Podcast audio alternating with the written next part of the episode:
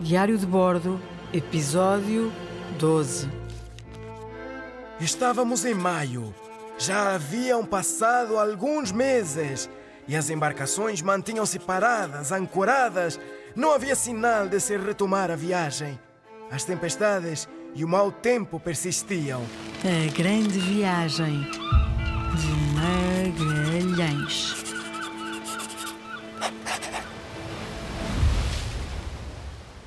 Mesmo com a descoberta dos índios patagões, a tripulação estava cada vez mais desanimada e a imagem de Magalhães junto dos capitães e tripulação estava cada vez mais desacreditada. O tempo passava, os mantimentos diminuíam, a tripulação desesperava e nada avançava. Não podia ser. Havia que tomar uma decisão. Era urgente. Foi então que Magalhães decidiu que avançariam de qualquer maneira. Continuar a descer aquele labirinto sem ter a certeza de que haveria uma saída poderia estar a pôr em risco a vida de todos. Voltar para trás e desistir também não era uma opção para Magalhães, que era teimoso e não desistia facilmente.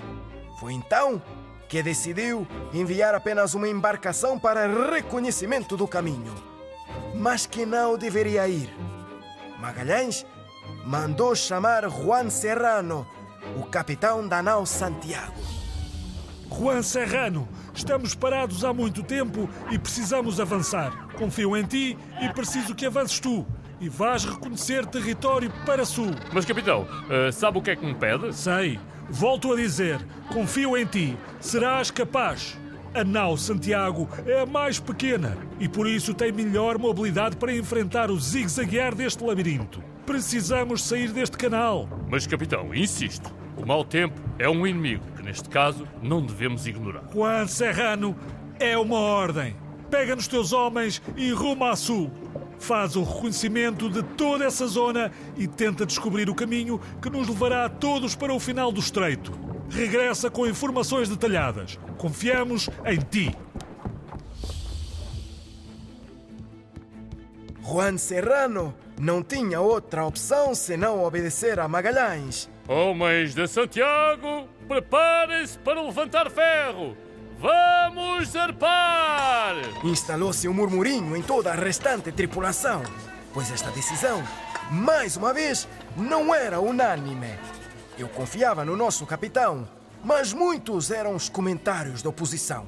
No dia seguinte, partiram. Desta viagem, pouco posso contar. Apenas te posso contar o que me foi relatado por quem lá esteve. Juan Serrano partiu com os seus homens em missão de reconhecimento de território. Ele era um homem experiente e a sua nau era, como podes ouvir no episódio 3, a mais pequena. Nesta expedição, foram descendo até descobrirem a baía onde desemboca o rio Santa Cruz, onde permaneceram alguns dias.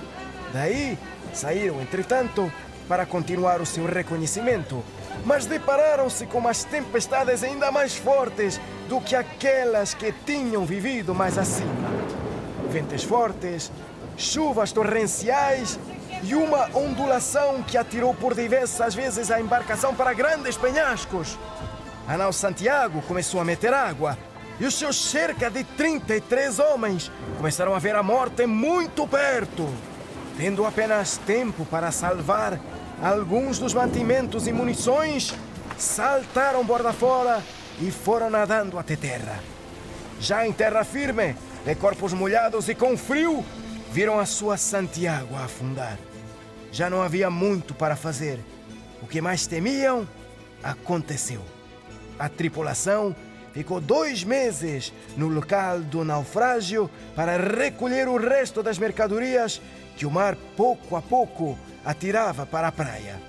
Entretanto, e já que Magalhães não enviava ninguém para os resgatar, Juan Serrano enviou dois dos seus marinheiros por terra até a baía de San Julián, onde estava a restante esquadra, para pedir ajuda. Demoraram alguns dias a chegar até nós. Chegaram cansados, magros e com frio. Estavam pálidos e famintos, Mas foi graças a eles que se deu o alerta e prontamente Magalhães enviou alguns homens e umas sacas de biscoitos para irem recuperar a tripulação naufragada. Dias de muita tensão que afinal não nos estariam a resgatar daquele lugar onde permanecíamos presos há muitos dias e acabáramos de perder uma das embarcações. Assina Pigafetta com dois T's, que sou eu.